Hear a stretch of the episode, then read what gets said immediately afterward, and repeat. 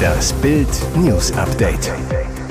Es ist Dienstag, der 20. Februar und das sind die Bild meldungen Unser Weltmeistertorschütze Andreas Brehme ist tot. Bodenpersonal im Ausstand. Darum streikt die Lufthansa ausgerechnet bis 7.10 Uhr. Es ist nicht der FC Bayern. Dieser Verein profitierte am meisten vom Videobeweis.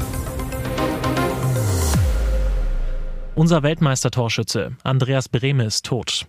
Fußball Deutschland hat einen Weltmeister verloren. Der Mann, der uns 1990 im Finale gegen Argentinien in Rom zum Weltmeistertitel schoss, ist tot. Andi Brehme verstarb in der Nacht von Montag auf Dienstag in München, offenbar an einem Herzstillstand. Der Notruf ging nach Bildinformationen am Montagabend um 23.30 Uhr ein. Brehme war noch in die Notaufnahme der Klinik an der Ziemsenstraße nahe seiner Wohnung eingeliefert worden, doch jede Hilfe kam für ihn zu spät.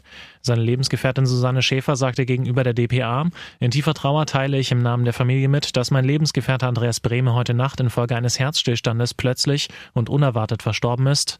Wir bitten in dieser schweren Zeit unsere Privatsphäre zu wahren und von Fragen abzusehen. Der gebürtige Hamburger spielt in seiner aktiven Zeit für Saarbrücken, Kaiserslautern, den FC Bayern, Inter Mailand und Real Saragossa. Er bestritt 86 Länderspiele. Anfang dieses Jahres hatte ihn der Tod seines Freundes und Mentors Franz Beckenbauer tief getroffen. Bodenpersonal im Ausstand. Darum streikt die Lufthansa ausgerechnet bis 7.10 Uhr. Wieder Stress für Menschen, die auf ein Flugzeug angewiesen sind, ob sie nun geschäftlich reisen müssen oder in den Urlaub fliegen wollen. Streik. Aber warum zu so einer seltsamen Zeit? Ab Dienstag 4 Uhr morgens bis Mittwochmorgen läuft der nächste Warnstreik des Lufthansa Bodenpersonals. Die Gewerkschaft Verdi gab bekannt, der Warnstreik endet am Mittwoch um 7.10 Uhr. Nicht 7 Uhr oder 8 Uhr, sondern 7.10 Uhr. Warum das? Dazu muss man wissen, betroffen sind Beschäftigte der deutschen Lufthansa, Lufthansa Technik, Lufthansa Cargo, Lufthansa Technik Logistik Services, Lufthansa Engineering und Operational Services und weiteren Konzerngesellschaften. Ein Verdi-Sprecher sagt zu Bild, um 7.10 Uhr endet die letzte Nachtschicht im Konzern, nämlich bei Lufthansa Cargo. Daher genau diese Zeit. Die Lufthansa rechnet damit, nur rund 20 Prozent der geplanten Flüge anbieten zu können. Passagiere werden gebeten, nur dann am Flughafen zu erscheinen, wenn ihr Flug nicht annulliert wurde. Aufgrund des Streiks seien die Umbuchungsschalter nicht besetzt, heißt es in einer Meldung. Für Informationen zum Flug sollen Reisende aktuelle Kontaktdaten in ihrer Buchung hinterlegen. Es ist nicht der FC Bayern. Dieser Verein profitierte am meisten vom Videobeweis. Seit der Einführung des sogenannten VAR in der Saison 2017-18 diskutieren Spieler, Trainer, Experten und Fans, wie sinnvoll oder unnötig er ist. Doch wie oft wird der Videobeweis eigentlich genutzt? Welcher Verein profitiert am meisten davon und gegen welchen Club werden die meisten VAR-Entscheidungen getroffen? Bild hat die Antworten. Milestone Systems, sein Anbieter für Videomanagement-Software, hat die Daten der Hinrunde ausgewertet. Demnach gab es in den 153 Bundesliga-Partien 117 Mal den Einsatz des VAR. In den Spielen kam es in 63 Fällen zur Änderung der ursprünglichen Entscheidung des Unparteiischen. Knapp die Hälfte der Begegnungen kam ohne jegliche Hilfe aus der Videozentrale in Köln aus. Insgesamt zwölf VAR-Entscheidungen betrafen den VfB Stuttgart. Acht davon wurden zugunsten der Schwaben entschieden, vier fielen gegen sie aus. Der VfB hat summa summarum die meisten Vorteile aus dem Videobeweis gezogen. Beim FC Bayern wurde zwar elfmal zugunsten des Rekordmeisters entschieden, allerdings gab es auch elf Entscheidungen gegen die Münchner. Bei Dortmund herrscht ebenfalls eine schwarze Null. Neunmal hatten die Borussen Glück, neunmal aber auch Pech. Am negativsten waren die VAR-Entscheidungen für den SV Werder Bremen. Von 13 Überprüfungen fielen neun negativ für die Hanseaten aus. Interessant auch, mit sechs Beteiligungen sorgte Leipzig-Stürmer Lois Openda für die häufigsten VAR-Einsätze. Bei den Schiedsrichtern Patrick Ittrich und Robert Schröder kam der Videobeweis mit neun Einsätzen am häufigsten ins Spiel. Im Schnitt kam es in ihren Spielen mehr als einmal zum Einsatz des VAR. Patrick Ittrich wurde in acht Fällen und somit im Endeffekt am häufigsten korrigiert. Die wenigsten strittigen Szenen gab es in Partien, die von Bastian Dankert und Sascha Stegemann geleitet wurden. Und jetzt weitere wichtige Meldungen des Tages vom Bild Newsdesk. Wird ein feiger Mord vertuscht? Am Freitag starb der größte Kritiker von Kreml-Tyrann Wladimir Putin, Oppositionsführer Alexei Nawalny in einer russischen Strafkolonie im Polarkreis. Die Umstände noch immer unklar. Die verlogene Kreml-Version, die russische Strafvollzugsbehörde gab an, Nawalny habe sich am Freitag nach einem Gang im Freien in seiner Strafkolonie in Sibirien unwohl gefühlt und sei zusammengebrochen. Offenbar hatten aber mehrere Beamte des russischen Geheimdienstes FSB nur zwei Tage bevor Nawalny im trostlosen Polarwolf-Gefängnis in Chab hoch am Polarkreis für tot erklärt wurde, dem Lager einen Besuch abgestattet. Sie schalteten einige der Sicherheitskameras und Abhörgeräte dort ab und demontierten sie, berichtet das russische Portal Gulagonet. Ebenso erstaunlich war die Geschwindigkeit, mit der die Behörden die Tragödie in dem abgelegenen Lager bekannt gaben und kommentierten, wie aus einer von der Menschenrechtsgruppe veröffentlichten Zeitabfolge hervorgeht.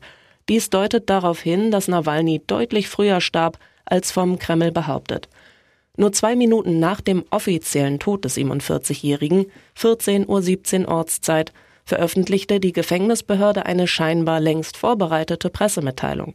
Vier Minuten später behauptete ein staatlich kontrollierter Kanal auf der Nachrichtenseite Telegram, die Todesursache sei ein Blutgerinnsel gewesen.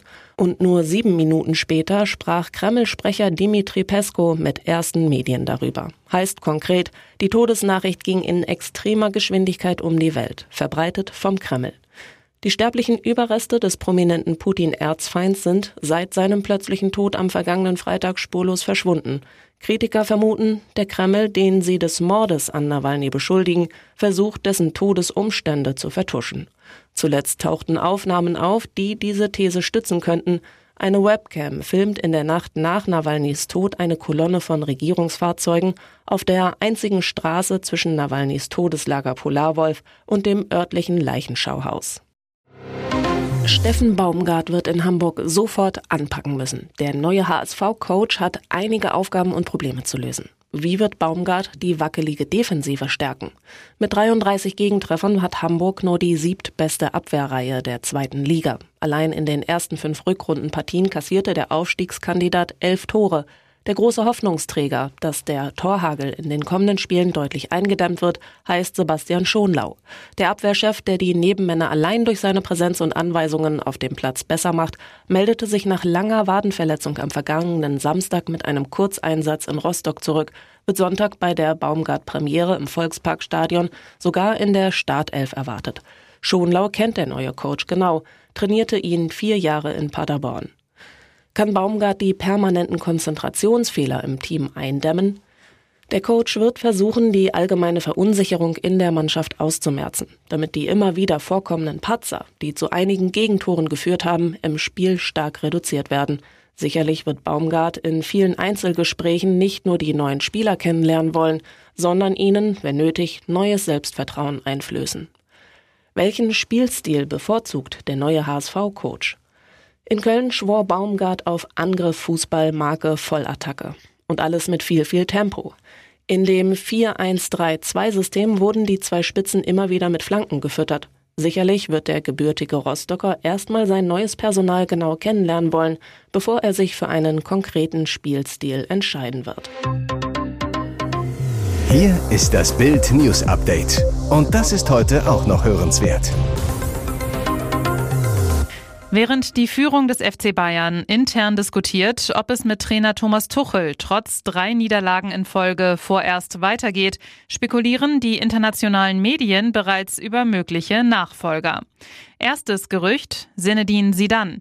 Die italienische Zeitung Corriere dello Sport berichtet, dass sich der deutsche Rekordmeister schon vor der 0 zu 1 Pleite bei Lazio Rom bei Zinedine Zidane gemeldet haben soll.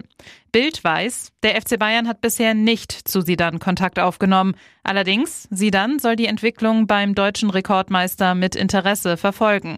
Bisher war für den Ex-Coach von Real Madrid immer klar, dass er nur Vereine trainiert, deren Landessprache er beherrscht. Deutsch spricht sie dann nicht. Der Job bei Bayern soll ihn nun dennoch reizen.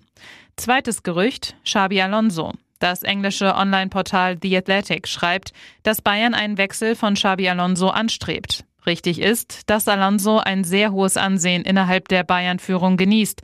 Aber auch zur Personalie Alonso gibt es keinen Clubbeschluss der Bayern-Bosse. Drittes Gerücht, Antonio Conte. Nach Bildinformationen ist neben José Mourinho, der bereits Deutsch lernt, ein weiterer international großer Trainername konkret an einem Engagement in München interessiert. Der Italiener Antonio Conte soll den FC Bayern als seinen Wunschclub als nächste Station identifiziert haben. Conte wäre auf dem Markt, sieht den FC Bayern als einen der drei Top-3-Clubs in Europa. Viertes Gerücht, Sebastian Hoeneß. Neben Trippeltrainer Hansi Flick soll nach Bildinformationen bei Bayern zudem ein Name eines Überraschungskandidaten gefallen sein. Sebastian Hoeneß, Neffe von Uli Hoeneß. Der VfB Stuttgart-Trainer wäre frühestens für den Sommer ein Thema. Aber zunächst muss die Bayern-Führung entscheiden, was aus Tuchel wird. Im Lichtschein einer Laterne steht am 17. Februar der himbeerrote Renault Twingo vor dem Elternhaus der seit fünf Jahren vermissten Rebecca Reusch. Das Auto ist das zentrale Indiz im Rätsel um das Verschwinden der jungen Berlinerin. Denn in ihm, so glauben es die Ermittler, soll der noch immer verdächtige Schwager am Morgen des 18. Februar 2019 die Leiche des Mädchens weggeschafft haben. Im Visier der Ermittler ist nach wie vor Florian R., der Schwager von Rebecca, verheiratet mit Jessica Reusch, Rebeccas älterer Schwester. Fest steht, er war als einziger noch mit Rebecca im Haus ab 7 Uhr morgens. Rebecca schlief noch auf der Couch im Wohnzimmer. Ihre Schwester war mit ihrer Tochter schon auf dem Weg zur Kita. Fest steht nach dem Auftauchen eines Videos aus einer Überwachungskamera in der Nähe des Wohnhauses, Bild berichtete exklusiv auch, um 7.24 Uhr fuhr der Twingo aus dem Wohnviertel in Neukölln weg und knapp 46 Minuten später wieder an derselben Kamera eines Privathauses vorbei, zurück zum Haus am Maurerweg in Berlin-Britz. Befand sich Rebekkas Leiche zu der Zeit schon in dem Wagen, wurde sie in der kurzen Zeitspanne von 24 Minuten umgebracht. Wer saß am Steuer? War es Florian R.? Fragen, die nur er beantworten kann, doch er schweigt. Seit fünf Jahren bestreitet er, etwas mit dem Tod oder dem Verschwinden seiner Schwägerin zu tun zu haben.